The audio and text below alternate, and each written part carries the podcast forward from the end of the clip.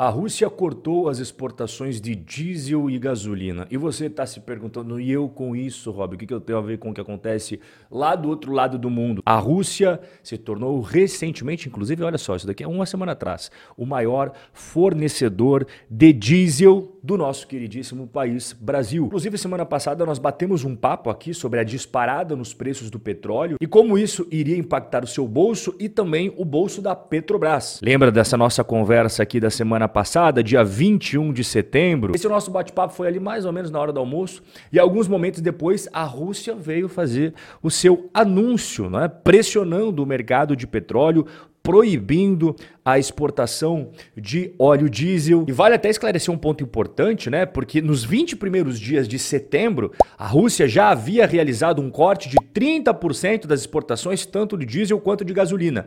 E essa atualização mais recente é corte total. Isso impacta diretamente no Brasil, afinal de contas, a Rússia é o maior fornecedor de óleo diesel para o nosso país. Não faz tempo, não, que a Rússia se tornou o maior fornecedor externo de diesel ao nosso país. Sempre foram os americanos. Em 2022, ou seja, ano passado, a Rússia tinha uma participação quase que inexistente no mercado brasileiro e agora ela já ocupa o número um. Pelos dados oficiais, o Brasil importou mais de 2 bilhões de dólares de janeiro a agosto em diesel russo. Esse mesmo período do ano passado foi apenas 18 milhões de dólares. Olha a diferença. Foram 3,15 milhões de toneladas vindos da Rússia só neste ano de 2023. A gente está falando exclusivamente de diesel aqui. Óbvio que tem que ligar o alerta para nós brasileiros. A Rússia estava praticando preços abaixo do mercado. Por quê? Porque ela estava sofrendo sanções pelos países europeus. E os importadores brasileiros eles estavam comprando diesel dos russos. Por quê? Justamente porque os preços eram mais baixos. Vale ressaltar que os importadores brasileiros estavam recorrendo ao petróleo russo, justamente porque a Petrobras ela abandonou os preços do mercado internacional. Os preços praticados dentro do território brasileiro, eles são bem menores do que os preços no mercado internacional. Justamente porque a Petro está segurando na marra, não querendo repassar o que realmente está acontecendo no mundo afora para não repercutir na inflação brasileira. Então o preço no mercado internacional é isso daqui, no Brasil é isso daqui. Como é que o importador vai comprar a, a, um preço aqui e vender isso aqui no Brasil, ele só vai ter prejuízo, certo? Então, para contornar essa situação, ele encontrou o mercado russo, que é um mercado que oferece a preços bem mais baixos, justamente porque tem sanção dos europeus e dos americanos em cima dos caras. E é por isso que o Brasil acabou ficando muito dependente dos derivados de petróleo russo, principalmente o diesel, nos últimos tempos. Só que agora o que, que vai acontecer? Agora os importadores brasileiros perderam a Rússia, né?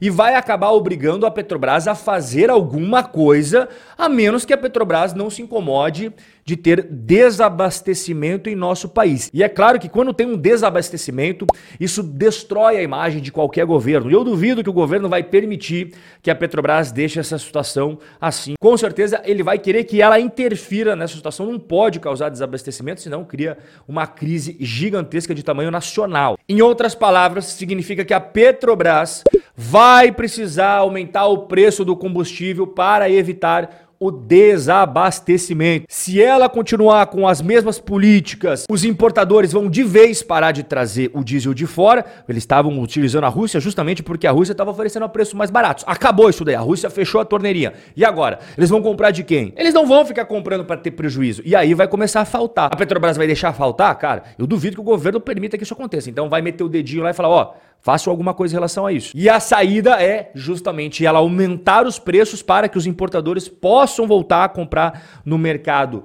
lá fora e revender dentro do Brasil com certo lucro. Em relação à proibição da Rússia, ela falou que não tem data para acabar. A justificativa oficial que eles deram é que foi necessário fazer essa proibição de exportação justamente para contornar os preços de energia dentro da Rússia e também devido à pausa nas refinarias para fazer manutenção, acabou diminuindo a oferta de derivados do petróleo. Enfim, eles deram um monte de justificativa, mas eu não acredito muito nessas não. Sabe qual que eu acredito? Que ela fez isso justamente no momento que o preço dos combustíveis, a gasolina, o diesel, o próprio barril de petróleo está disparando. Então o objetivo da Rússia aqui é claro, é você deixar o preço dos combustíveis ainda mais caro nos Estados Unidos e na Europa para detonar a popularidade principalmente do Joe Biden, que já está com uma popularidade bem baixa e só vem sendo acelerado essa crise de popularidade, a crise de imagem do Joe Biden a cada semana que passa. Isso daí está piorando mais ainda. O Brasil, por depender diretamente das exportações de diesel russo,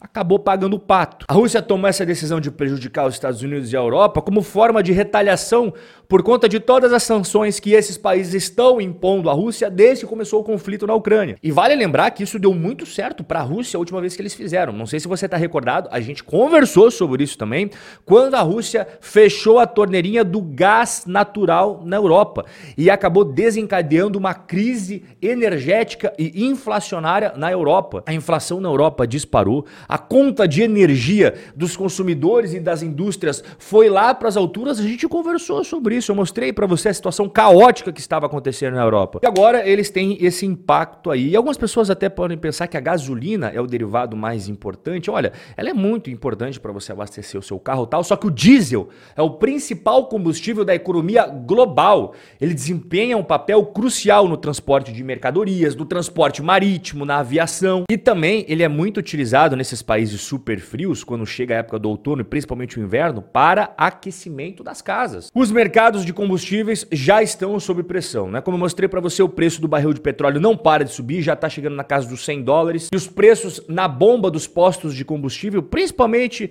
nos Estados Unidos da América, já está tendo um problema crescente para uma eventual reeleição do Joe Biden, né? A imagem dele está ficando bem prejudicado com tudo isso que está acontecendo. Fica a dúvida agora também se isso vai impactar nos fretes marítimos, afinal de contas, a Rússia é o segundo maior exportador de diesel marítimo. Antes do conflito com a Ucrânia, a Rússia também era o maior importador de diesel para a União Europeia. Bom, mas daí teve todo aquele problema que você já está careca de saber. Os Estados Unidos e a União Europeia proibiram, inclusive, em fevereiro deste ano, grande parte das importações de derivados de petróleo da Rússia. E a Rússia resolveu fazer o quê? Ao invés de vender para Europa tal, redirecionou os seus derivados de petróleo para países como Brasil, que eu acabei de explicar, Turquia, vários países da África. É claro, esses outros países não é que eles são bonzinhos, não. É que eles perceberam que os preços eram muito mais baratos que o mercado internacional. E depois também, Estados Unidos e Europa fizeram outra sanção que foi tentar impor um limite máximo ao preço tanto do petróleo russo quanto os derivados de petróleo russo, mas assim, não obteve sucesso. As vendas russas de combustível refinado, principalmente diesel, continuaram mundo afora. E só para você ter ideia, o último mês fechadinho que a gente tem, que foi o mês de agosto, a Rússia exportou mais de 30 milhões de barris de diesel e 90 mil barris por dia de gasolina. Agora, no entanto, vem essa proibição que eu expliquei para você. E sim, esta proibição vai afetar o Brasil, afinal de contas, nós tornamos dependentes do diesel russo.